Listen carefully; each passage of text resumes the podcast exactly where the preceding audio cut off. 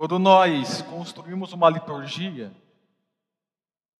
que é a ordem do culto, nós sempre construímos a liturgia com toda uma conexão que trata indiretamente do mesmo tema.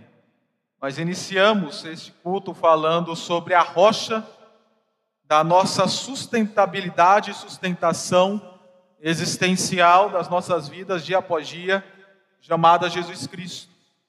Nós assim fizemos por saber que nós somos os filhos do reino, que servimos o rei, e o rei é esta rocha que dá a devida sustentabilidade aos seus filhos. Por isso que iniciamos o culto daquela maneira, falando e dando destaque a Jesus Cristo e lançando as nossas inquietações enquanto seus súditos, enquanto seus filhos, em sua presença. Prosseguimos falando de missões, que justamente segue com o tema Vivendo a Compaixão, que o teu reino venha. E missões nada mais é do que nós paramos para pensar sobre a expansão do reino ao redor do mundo. E falamos, testemunhamos isso ontem, enquanto estávamos lá como reino, orando e intercedendo por missões. Tivemos o tempo de ofertas, que nada mais é aquilo que nós uma parte que nós devolvemos ao Senhor para ser revertido ao reino. Cantamos sobre o reino e entronizamos depois a pessoa principal do reino, que é o rei, falando quão grande ele é e grandioso ele é. E assim, nós estaremos dando continuidade à temática desse culto, falando novamente sobre o reino. Nós estamos fazendo uma série de mensagens em nossa igreja, como os irmãos já sabem, que segue com essa temática, Glocal Liber, local de global e local, visão global e ação local do reino de Deus. E aí nós temos como subtema o reino entre nós. Estamos construindo esta série de mensagens na perspectiva das parábolas do reino. Já vimos duas parábolas, fizemos uma primeira introdução da mensagem, depois seguimos com outras duas, que eram as duas parábolas do semeador e a parábola, a parábola do joio e do trigo, que nós vimos semana passada. Semana passada nós recapitulamos que a ênfase de Mateus, o contexto do escrito de Mateus, é o reino dos céus e a pessoa do rei Jesus Cristo. Os judeus ansiavam, esperavam por isso.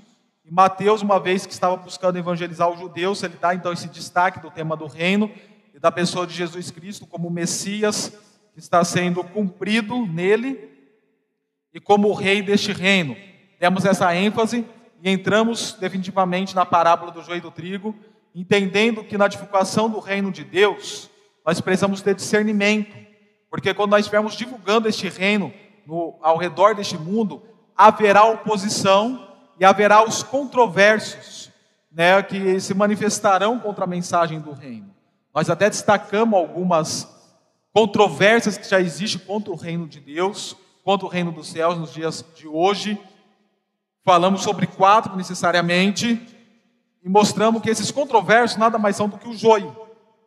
O joio não é aquele irmãozinho que está trabalhando na igreja. O joio são os controversos do mundo, que estão nesse mundo vindo contra o reino.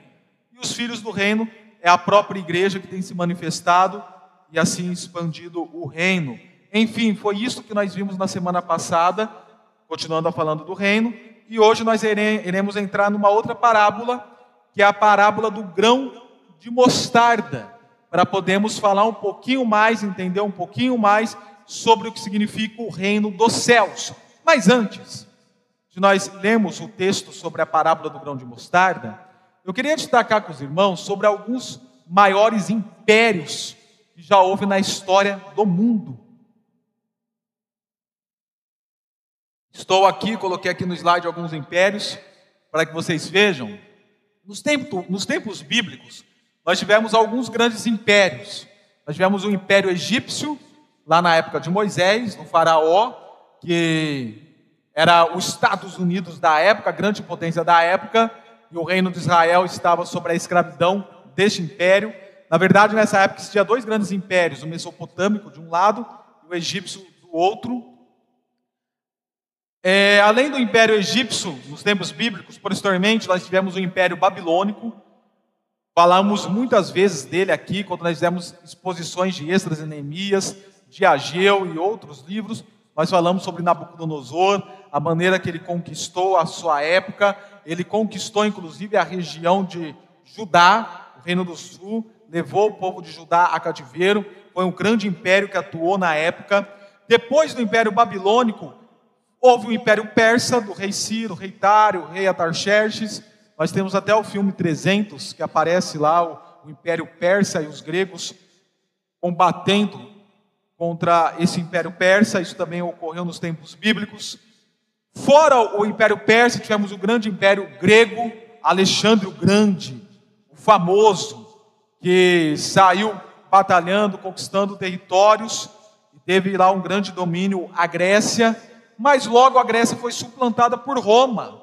E aí nós tivemos o grande Império Romano, a época que Jesus nasceu, cresceu, morreu, ressuscitou, a época que os escritos do Novo Testamento foram elaborados. Quando Paulo fala que nós precisamos nos submeter a toda autoridade, foi tudo na época do Império Romano, dos mártires, dos primeiros mártires cristãos, tudo na época do Império Romano. Então, nos tempos bíblicos, nós tivemos grandes impérios. E aqui uma coisa que eu vou até falar melhor a semana que vem, Daniel, ele profetizou, profetizou não, ele teve uma revelação baseada no sonho de Nabucodonosor, em Daniel capítulo 2, sobre quatro grandes impérios. Até então só existiu o babilônico. Os outros que viriam tinham sido tudo revelado por Daniel: o Império Persa, o Império Grego, Império Romano e o Jesus que viria, que, de, que seria maior que todos esses impérios, foi profetizado por Daniel. E nós vemos de fato todos esses impérios, conforme eu coloquei nos tempos bíblicos. Fora esses impérios, nós tivemos também os impérios aí nos períodos medievais, que foram impérios religiosos de um lado o islamismo e do outro lado o catolicismo. Lá no século 6, 7, 8 nasce o islamismo. O islamismo sai se expandindo em território, conquistando terras, ganhando uma grande parte da Europa, da Ásia e dominando como religião. E o seu arquirrival era o catolicismo romano, a Igreja Católica que já vinha antes do islamismo e assim continuou como o Sacro Império Romano germânico, que aqui eu só deixei escrito como Sacro Império Germânico, que não era nem sagrado, não era nem um império em si, por si só, não era nem germânico e nem romano, mas enfim, vai saber o porquê do nome, mas são as grandes duas religiões que dominaram, e dominaram de tal modo que pessoas morriam se não submetesse às suas vontades. O, além do Sacro Império religiosos que nós tivemos no período medieval, nós também temos os impérios da época moderna e contemporânea. Por exemplo, o Império Francês, com o famoso Napoleão Bonaparte, o gerundino Napoleão Bonaparte, que saiu, que foi colocado né, pelo gerundino só para poder ganhar a guerra contra os jacobinos lá na França, mas daí saiu expandido todo o Império Romano, e aí que vem a ideia da mão de direita e esquerda, é da Revolução Francesa, porque os jacobinos sentavam à esquerda e os gerondinos à direita, e Napoleão com os gerondinos, como gerondinos sai espalhando todo esse império fortalecido por toda a Europa, conquistando toda a Europa, menos Portugal. Portugal foi o único local que não conseguiu é, tomar, porque ele tinha que tomar o trono do rei. O rei, que era João VI, foi mais esperto que Napoleão e veio para o Brasil antes que Napoleão chegasse na sua terra. E Napoleão ficou a ver navios de fato. Além do, do, do Império Francês, tivemos o Império Soviético. Né? Nós não estamos vendo agora a questão aí da Rússia fazendo o que está fazendo com a Ucrânia. Então, lá no começo do século XX, nós tínhamos a União Soviética, a Socialista Soviética, que abrangia vários, vários países, como Polônia, Ucrânia e outros, dominado por Stalin, por. Esqueci o nome do outro. Lenin, né? O Lenin e o Stalin que dominaram o império, obrigado, melhorou. É, que dominaram aquela região como um império também comunista naquele tempo. E fora eles, nós tínhamos o Império Britânico.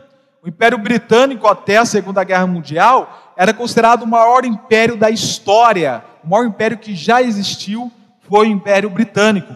embora a Inglaterra seja um país tão pequenininho, a...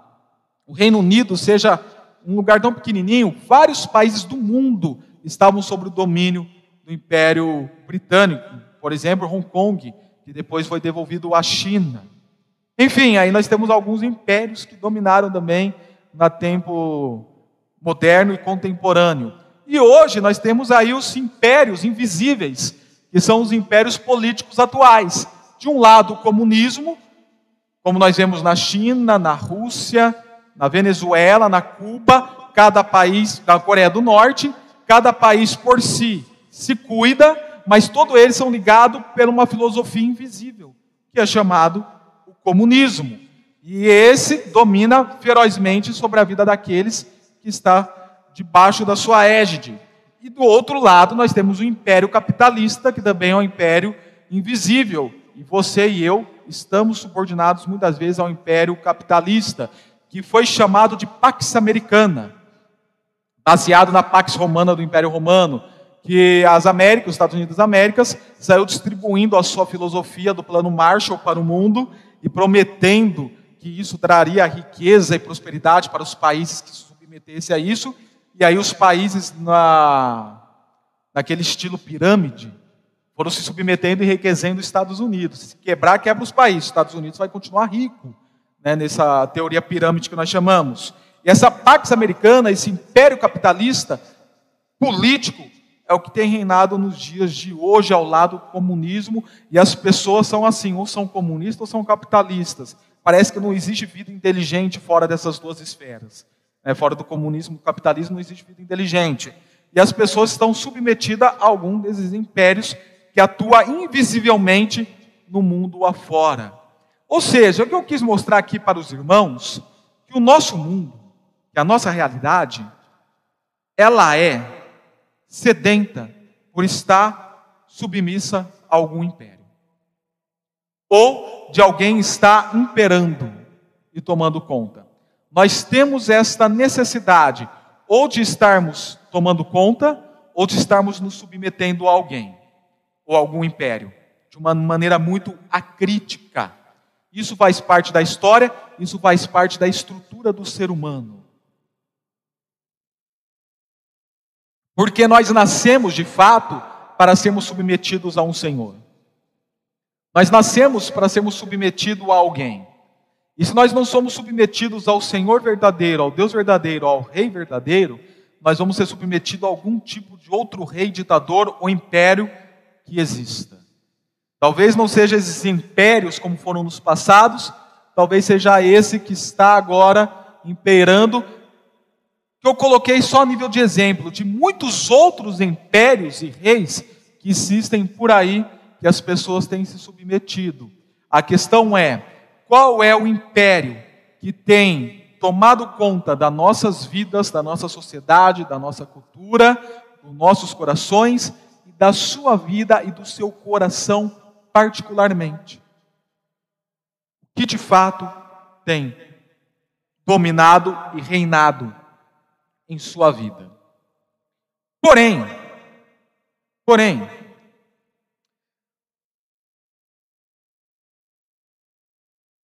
a mensagem do reino entre nós, que é esse título que eu tenho trabalhado com a igreja nesses dias, que é esse tema que eu tenho trazido para nosso crescimento espiritual, para o nosso discernimento espiritual nesses dias, à luz do texto que nós vamos pregar nesta noite, infere a espontaneidade do seu crescimento e também a clareza da superioridade dele, do reino, a qualquer império que já existiu, existe e existirá.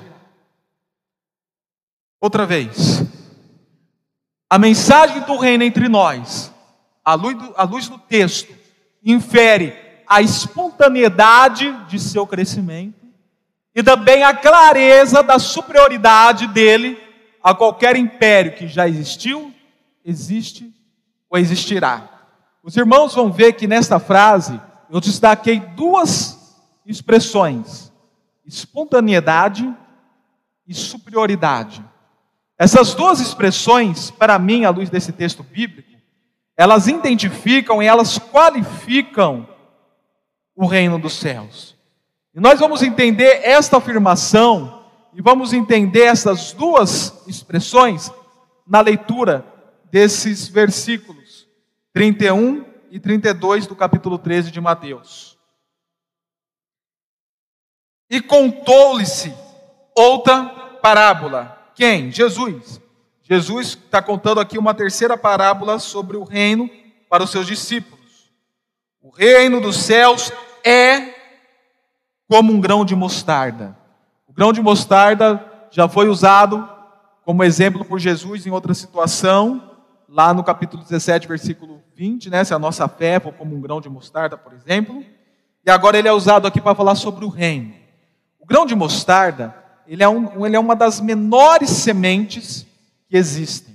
Uma das menores, não a menor necessariamente, mas uma das menores. E aí ele continua falando: um grão de mostarda que um homem plantou em seu campo. Embora seja a menor dentre, toda, dentre todas as sementes, vale notar aqui, para não parecer contraditório, até então no conhecimento é, da época, o grão de mostarda era conhecido como a menor semente. Por isso que assim é colocado aqui. Embora seja a menor dentre todas as sementes, quando cresce, torna-se a maior das hortaliças. A mostarda, o pé de mostarda, a árvore de mostarda, chega até uma altura de 3 metros. Então, de todas as hortaliças que nós podemos ver, comer aí, que nós compramos e deixamos em nossas geladeiras para usarmos dia após dia, inclusive mostarda é melhor do que couve para acompanhar a feijoada.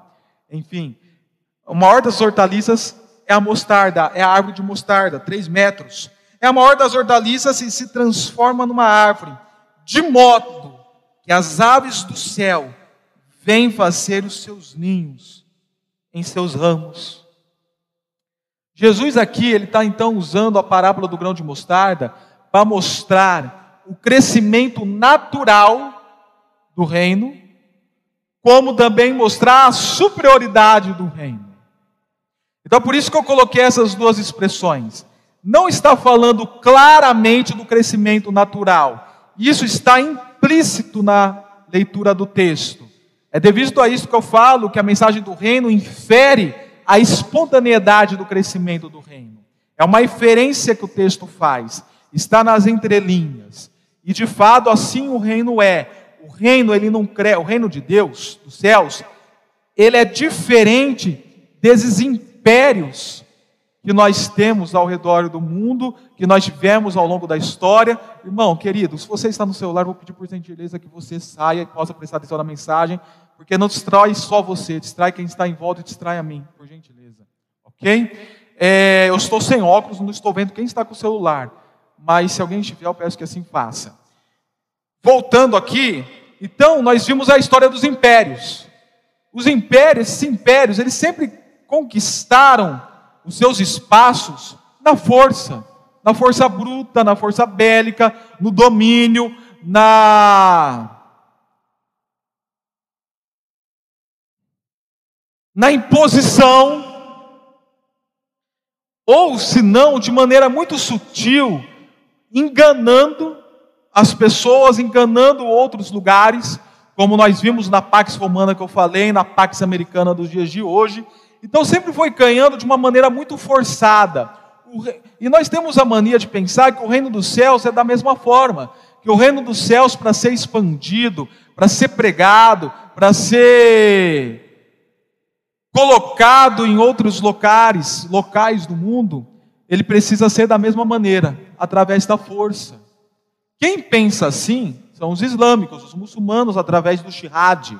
Eles têm o chamado alto shihad, tem o shihad baixo, que eles expande o islamismo através do, da doutrinação, e tem o alto shihad, que é através da força bélica, como nós vemos, o que temos visto lá no Afeganistão com aqueles terroristas. Isso é doutrina islâmica, isso não é doutrina cristã. De acharmos que o cristianismo se ganha na força, como a Igreja Católica fez em períodos medievais, como muitos protestantes, como luteranos, fizeram em campos de guerras, um dos grandes reformadores, teólogos reformadores, chamado Urigo Zwinglio, morreu na guerra. Por guerras religiosas, por conquistas de campos, entre protestantismo e catolicismo. E o reino dos céus não é desta maneira. E nós não investimos e pregamos o reino desta maneira. O reino dos céus, ele não é expandido, ele não é prolongado, ele não é conquistado de uma maneira forçosa, brutalmente, ou coisas semelhantes. E nós temos esta mania de queremos forçar o crescimento do reino. E aí criamos estratégias, criamos mobilizações forçadas para que o reino se expanda. E quando nós assim fazemos e não temos os resultados que queríamos, nos cobramos, cobramos a igreja ou cobramos o pastor, porque nós não entendemos que o reino não é assim que se expande. A expansão dele é natural, o crescimento dele é natural, o crescimento do reino é espontâneo. Nós precisamos viver como igreja, pregar como igreja, caminhar como igreja e ver os resultados acontecer naturalmente.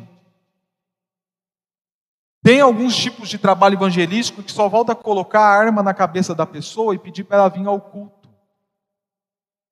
Só basta colocar uma arma na cabeça dos membros da igreja para que os membros possam fazer o trabalho evangelístico.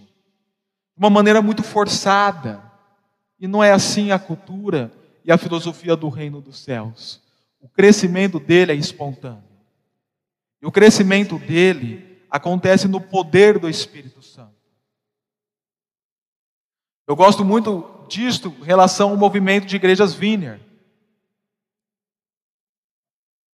Eu estive envolvido já com a Vineyard, já estive envolvido com o trabalho deles, já estive evangelizando com eles, promovendo cura nas ruas com eles em Bauru.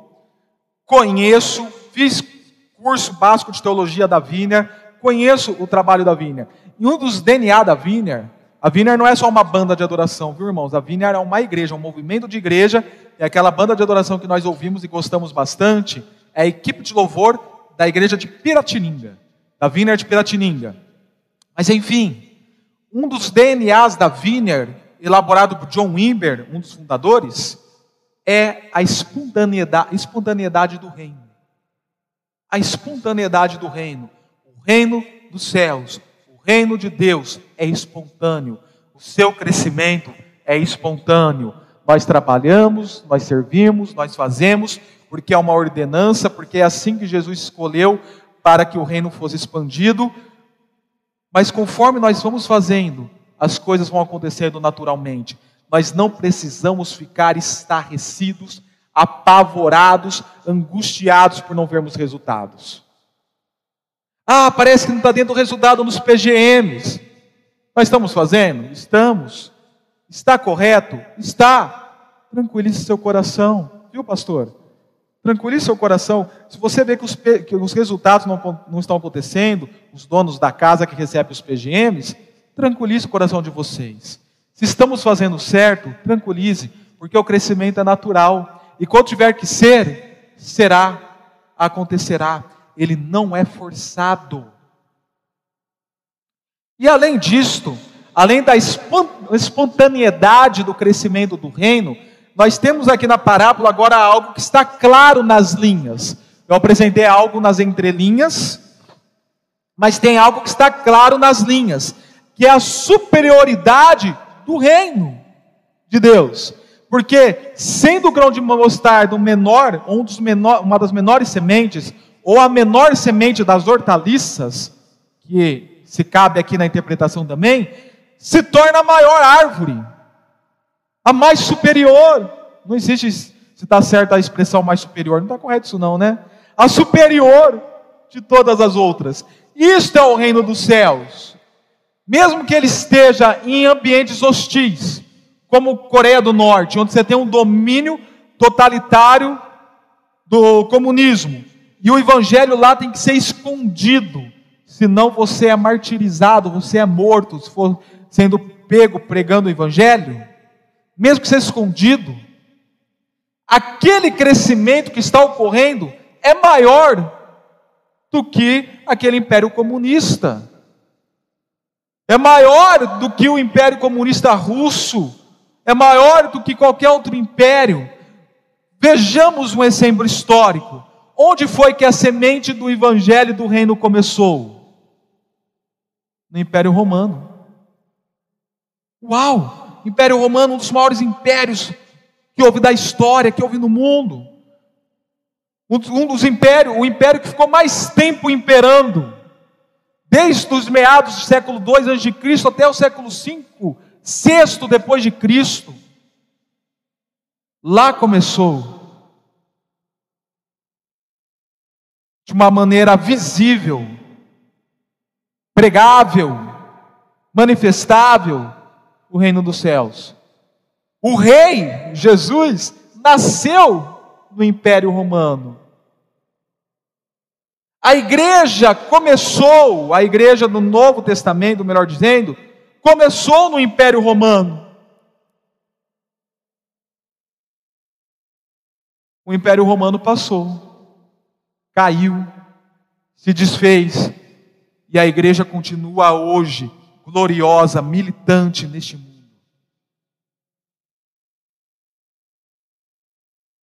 É isso que eu estou dizendo. Por mais que pareça ser outros, outros impérios, outros reinos, maiores que o reino dos céus, na realidade o reino dos céus é superior a todos estes, de forma invisível, que durante o tempo todos esses vão caindo e o reino dos céus vai continuando, até chegar o dia, o grande dia, que esse reino será pleno na pessoa de Jesus Cristo. Conforme eu já preguei. Não querendo adiantar o que eu vou introduzir semana que vem, mas Daniel falou sobre isso. Passou grandes impérios, mas veio uma pedra que derrubou todos esses impérios. Essa pedra se tornou uma grande montanha que permaneceu eternamente, conforme nós cantamos. Este é o reino. O reino dos céus tem uma mensagem que infere espontaneidade, crescimento natural e superioridade em relação a qualquer império, mesmo que nós não consigamos compreender visivelmente, mas invisivelmente assim ele é, e durante o tempo isso vai sendo confirmado. Sabe quando nós falamos para o outro, oh, a melhor resposta é o tempo? A melhor resposta é o tempo. Em relação à minha vida é isto. Muitas vezes caluniado, difamado, falado, eu sempre disse: isso e falo até os dias de hoje. A melhor resposta é o tempo. O tempo mostra quem é quem. E até hoje, a resposta tem dado certa para mim e muito mais para o reino. É o tempo. E o tempo vai passando e nós vamos tendo mais certeza que o reino dos céus é o superior a qualquer outro tipo de ideologia, filosofia ou semelhantes. Então, amado, algumas implicações, tanto missionais quanto existenciais, sobre o reino. Vamos começar falando das implicações missionais.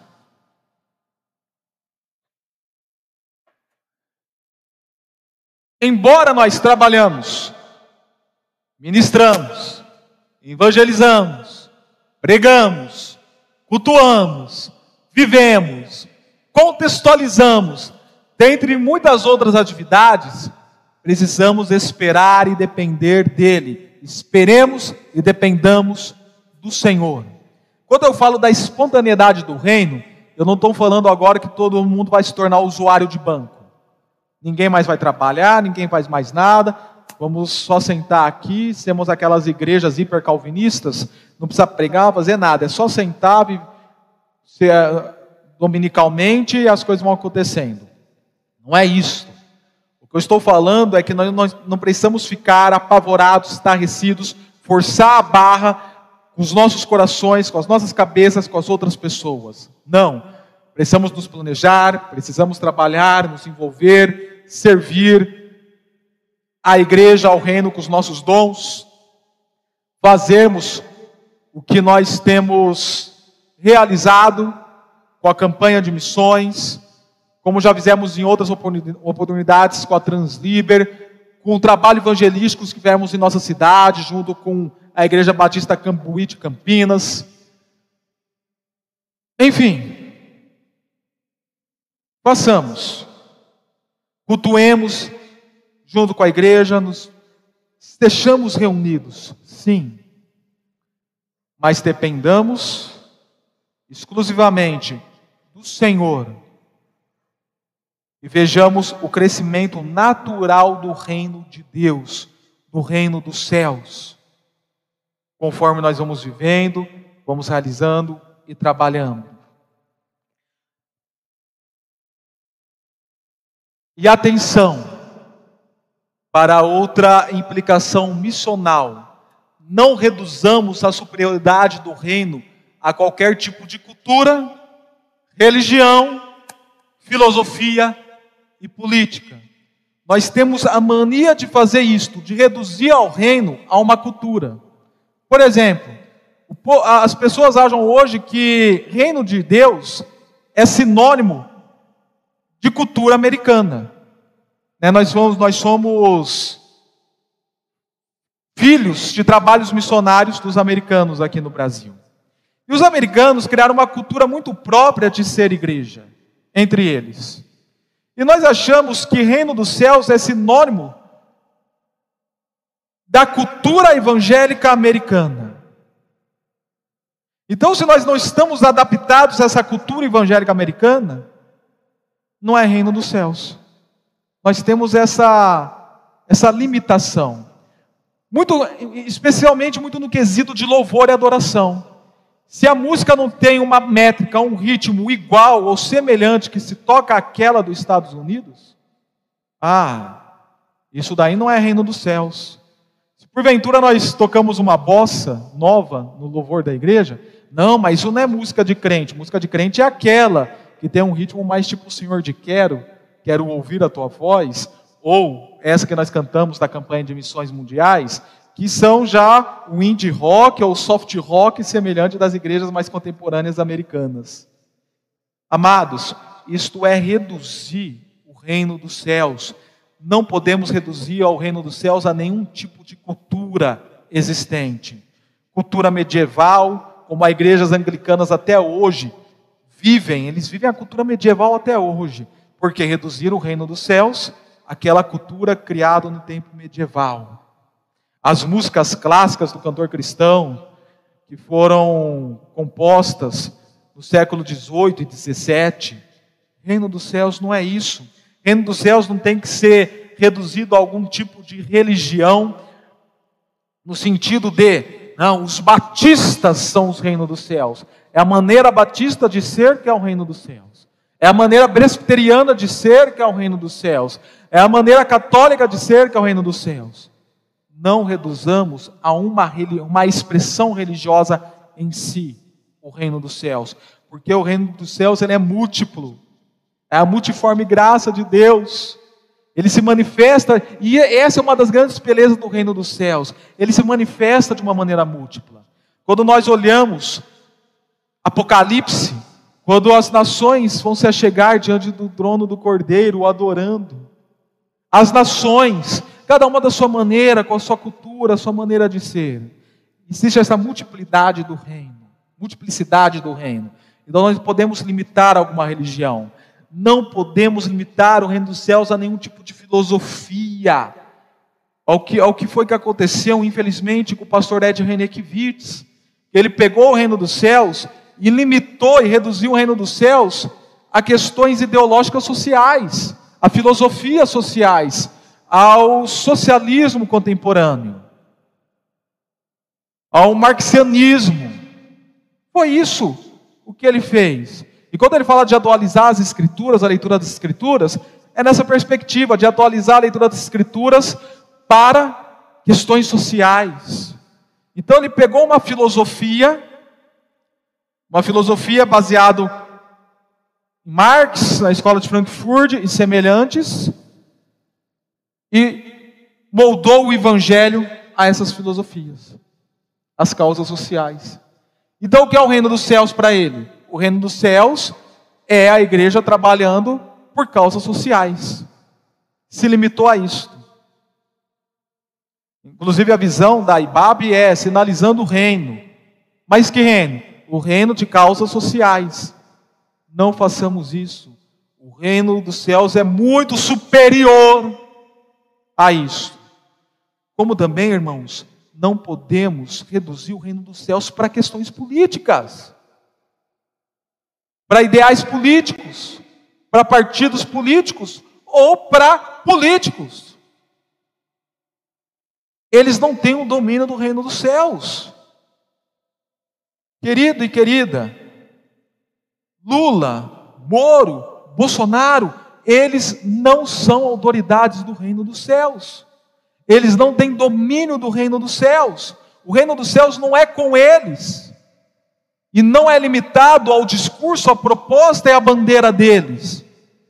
Por mais que o Lula queira criar suas questões de teologia da libertação, que o Bolsonaro criou aquele slogan da campanha, ou que o Moro tenha criado esses princípios e pacto com os evangélicos, que foi lido o mês passado lá com os pastores do Ceará, por mais que eles façam isso, agora o Ciro Gomes está aí aliado com o cabo da Ciolo, indo às igrejas, por mais que todos eles façam isso, os irmãos, o reino dos céus não pode ser limitado aos políticos a ideologias políticas, a pensamentos políticos, ou aos nossos favoritismos políticos. Você tem a sua liberdade de ter seu favoritismo político, seja ele qual for, mas você não pode reduzir o reino dos céus a isso. O reino dos céus é muito mais do que todos estes que eu falei e do que eles podem propor. Muito mais do que isso é superior.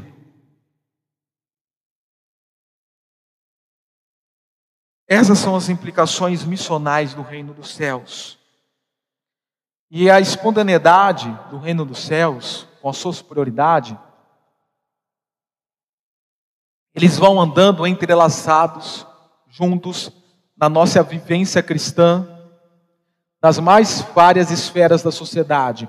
Então é por isso que eu terminei a frase cultivemos nesses locais, na, na política, na filosofia, na cultura, cultivemos o reino dos céus nesses locais. Nós não devemos reduzir o reino dos céus a estes, mas devemos estar nestes locais para cultivar o reino dos céus nestes meios.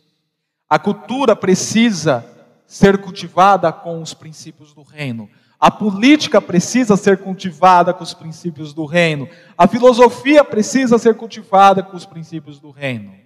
Kuyper, ele vai falar sobre a arte, o Estado, a religião e a ciência.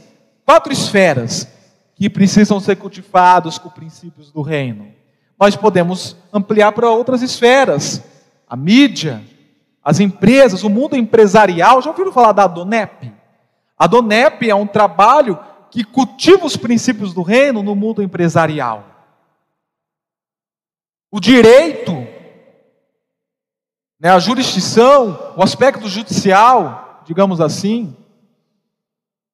E nós temos a Anajure, temos o IDBR, que cultivam os princípios do reino no mundo do direito. As ciências, temos variados nomes que têm cultivado os princípios do reino na ciência. Adaldo Lourenço, Marcos Berlin, os cristãos nas ciências, que nem eu comentei aqui na escola bíblica outro dia. E muitos, muitos, muitos outros exemplos que eu poderia estar dando para os irmãos. O reino dos céus, ele vai sendo espalhado espontaneamente em todos esses lugares, conforme nós, como igreja, realizamos a nossa vivência cristã nestes meios. E lá ele vai sendo espalhado, vai crescendo, vai alcançando, vai transformando. Vidas, corações, e vidas e corações transformadas vão transformando ambientes, os princípios do reino. Eu quero dizer, vamos dar um exemplo aqui mais claro. Eu, Maurício Montanheiro, vamos supor, minha, eu tenho uma profissão aí reserva, se caso eu preciso sobreviver com ela. Sou professor de filosofia e conselheiro filosófico. De repente, saí aqui da igreja, deixei o ministério pastoral por um tempo, vou viver lá com minha renda como professor de filosofia, eu como conselheiro filosófico e começo a viver nesses meios. Eu vou buscar a vivência cristã dentro do meio escolar ou do meio terapêutico, com a postura cristã, com uma visão de mundo cristã para a educação e para o aconselhamento filosófico, e vou espontaneamente tendo essa vivência cristã em meu meio, contagiando na dependência do Senhor, sem forçar a barra, contagiando aqueles que estão em minha volta. Essas pessoas vão sendo tocadas e transformadas pelo Espírito Santo, vindo para o reino. Mas aquele que até então era um naquele local, agora se tornaram três, quatro, cinco. E a visão cristã de mundo, que era só de um, foi espalhado para três, quatro, cinco. E essa visão de mundo de educação que eu tinha só em mim, agora mais três, quatro ou cinco tem naquela escola. E vai sendo espalhado mais ainda a visão de mundo sobre a educação, a visão cristã de mundo sobre a educação de pessoas que agora também vieram para o reino. E aí o reino vai se expandindo. É essa a ideia de missões, querido, que nós temos. A ideia de missões não é fazer coleção de salvos. Vamos colecionar salvos. Vamos ver quem tem mais coleção de salvos. A batista ou a presbiteriana? Ah, ganhamos, a nossa coleção é maior. Ou pessoas que estão sendo colecionadas para depois viver uma eternidade e esperar a eternidade tão somente. Missões não é só isto. Missões significa o seguinte: Deus nos comissionou para pregarmos o Evangelho. Toda a autoridade foi dada a Cristo. Agora vamos e façamos discípulos. Esses discípulos já estão preparados para serem alcançados, os eleitos. Os eleitos já estão preparados para serem alcançados. Quando Paulo esteve em Corinto, ele quis sair, Deus falou assim para ele: Não, fica aí, porque tem muita gente minha neste meio ainda, que ainda não tinham sido alcançados. Mas Deus falou: Fica aí, que tem muita gente minha neste meio ainda. Lá em outro texto, em Atos também, fala que quando Paulo pregou, aqueles que foram determinados para a salvação creram. Então, isso é missões nós vamos andando como igreja fazendo missões para que os eleitos venham ser manifestados. E os eleitos manifestados vai fazendo a igreja e o reino crescendo e transformando a realidade que nós estamos inseridos. Isso é missões. Romanos capítulo 9, doutrina da eleição. Romanos capítulo 10, a doutrina da pregação, porque a manifestação da eleição do capítulo 9 de Romanos se dá pela pregação do capítulo 10. Deus elege quem será salvo e elegeu a maneira que essas pessoas serão salvas, que é através da pregação. Como os eleitos são manifestados? Com a pregação do Evangelho. Como ouvirão se não há quem pregue? Romanos 10. É isto que nós cremos como missões. A igreja expandindo para que os eleitos venham ser manifestados e o reino continue crescendo para a transformação de todas as esferas da sociedade, para a honra e glória do Rei e para o domínio do Rei. Isto é espontaneidade e superioridade do reino de Deus. E o que isso tem de implicação particular para a minha vida, pastor? Eu gostaria já de convidar a equipe de louvor para se posicionar.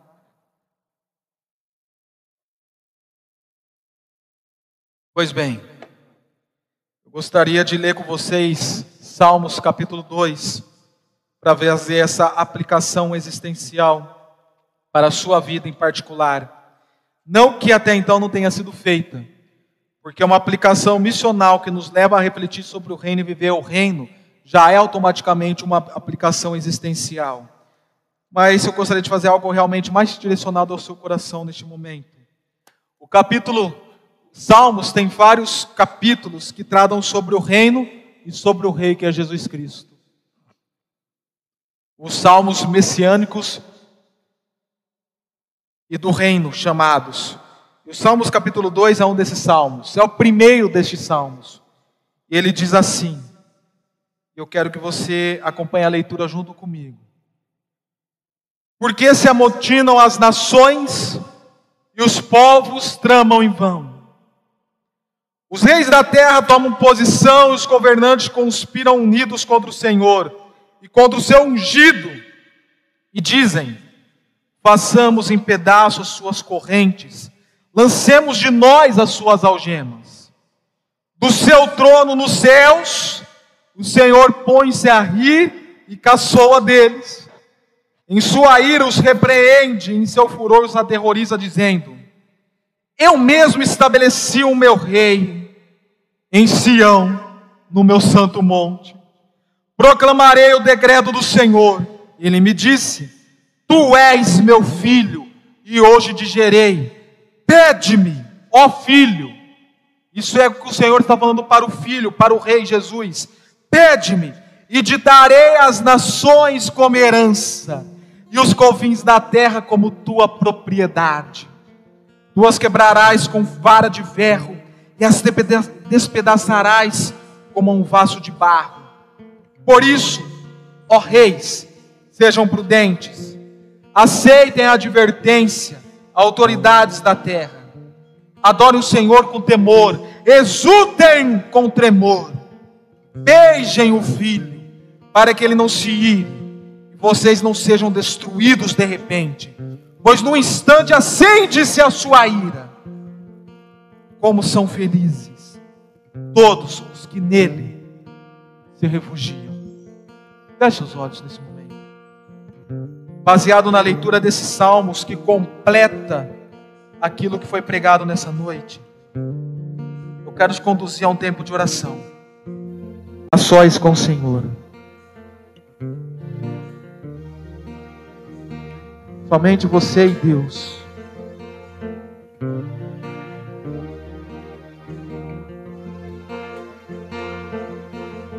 O texto bíblico diz assim: Proclamarei o decreto do Senhor. Ele me disse: Tu és meu filho, eu hoje te gerei. Pede-me, te darei as nações como herança, e os confins da terra como sua propriedade. Tu as quebrarás com vara de ferro, as despedaçarás com um vaso, como a um vaso de barro. Fala ao Senhor neste momento em oração, Deus, me ensina o que significa a verdade desses versículos, baseado na pregação desta noite. Ensina-me o que significa as verdades espirituais desse versículo como filho do reino,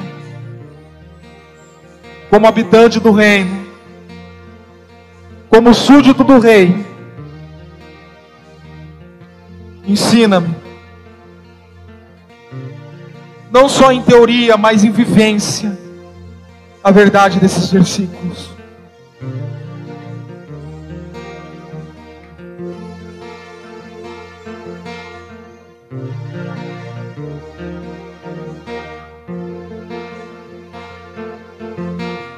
Eu mesmo estabeleci o meu rei em Sião, no meu santo monte, diz o salmo.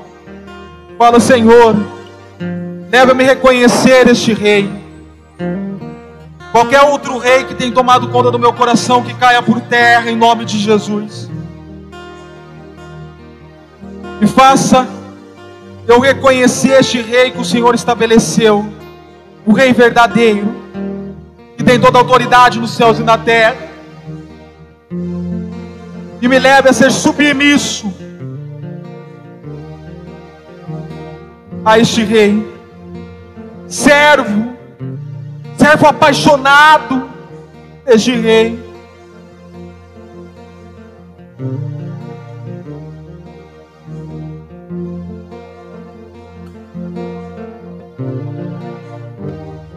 Por isso, ó reis, sejam prudentes, aceitem a advertência, autoridades da terra. Querido, substitua esse versículo pelo seu nome. Por exemplo, por isso, ó Maurício, seja prudente, aceite a advertência. Você, seja prudente, aceita a advertência.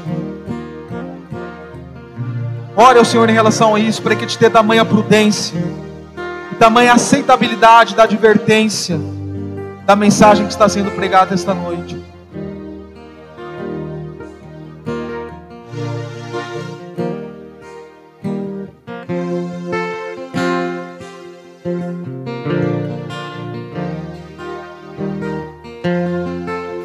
Adorem o Senhor com temor, exultem com tremor, beijem o Filho. Nesse momento, entregue sua adoração ao Rei. Se prostre diante do Rei com seu coração.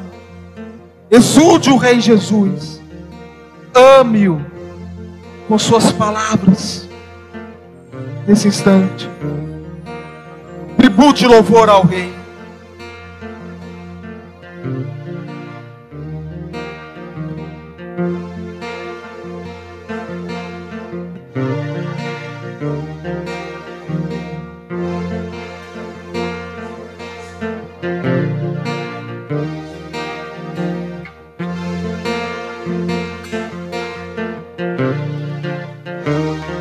Como são felizes todos que nele se refugiam.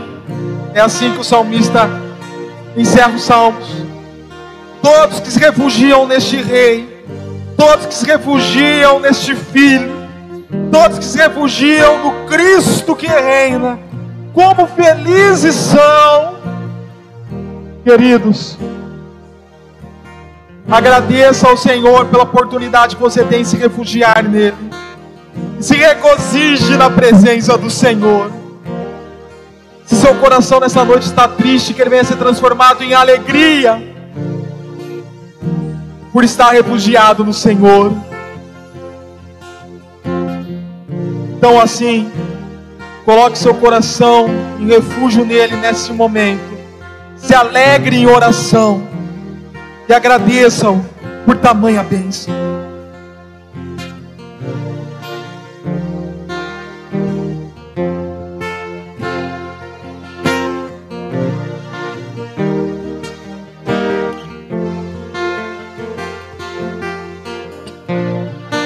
Oh Senhor, que as nossas orações particulares sejam aceitáveis ao Senhor neste momento. Sejam aromas suaves à Sua presença. Ó oh, Rei. E que assim nossos corações venham ser transformados de glória em glória para a devida submissão ao Rei e o trabalhar para o Rei. Em nome de Jesus. Que a graça salvadora do nosso Senhor Jesus Cristo, o amor de Deus o Pai, que a comunhão e a consolação do Espírito Santo de Deus estejam sobre todos que aqui estão, sobre toda a igreja do Senhor espalhada pela face da terra desde agora, como para todos sempre. Em nome de Jesus, toda a igreja diz. E amém. E para encerrarmos nosso culto, irmãos, eu convido que vocês, junto com a equipe de louvor, novamente, esteja cantando a música da campanha de missões mundiais.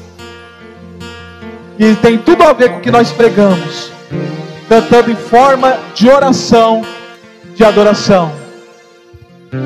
A Nada e a Camila estarão projetando novamente. E após o encerro, o encerramento desta música, desta oração cantada, desta oração cantada, assim estamos encerrados.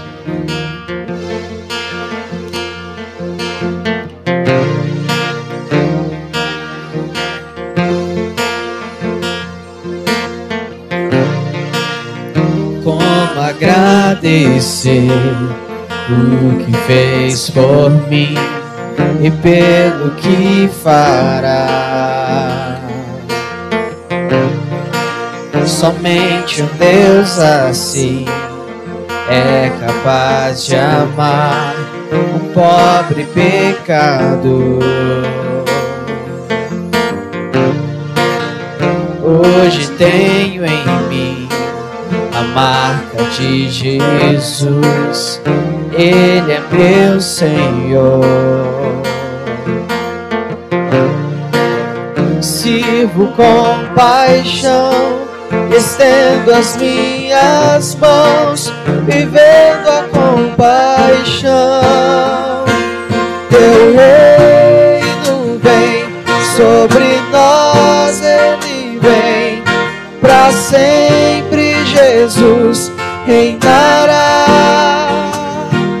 das nações, ele é rei, não há outro igual para sempre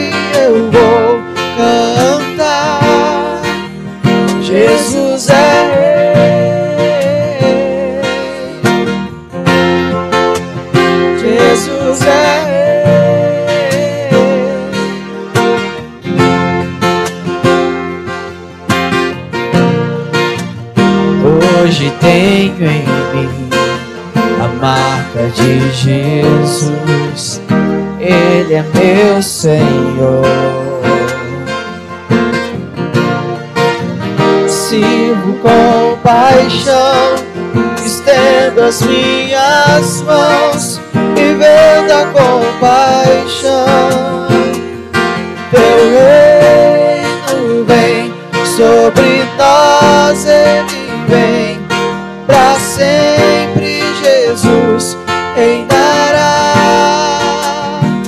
das nações ele é rei, não há outro igual, para sempre eu vou cantar. Jesus é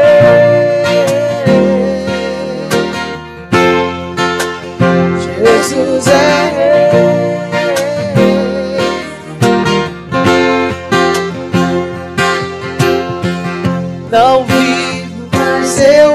mas Cristo vive em mim. Minha vida eu entrego e vou com Cristo até o fim. Não vivo mais eu, mas Cristo vive em mim. Minha vida eu entrego e vou com Cristo. Teu reino vem sobre nós, Ele vem para sempre Jesus reinará. Das nações ele é rei, não há outro igual. Para sempre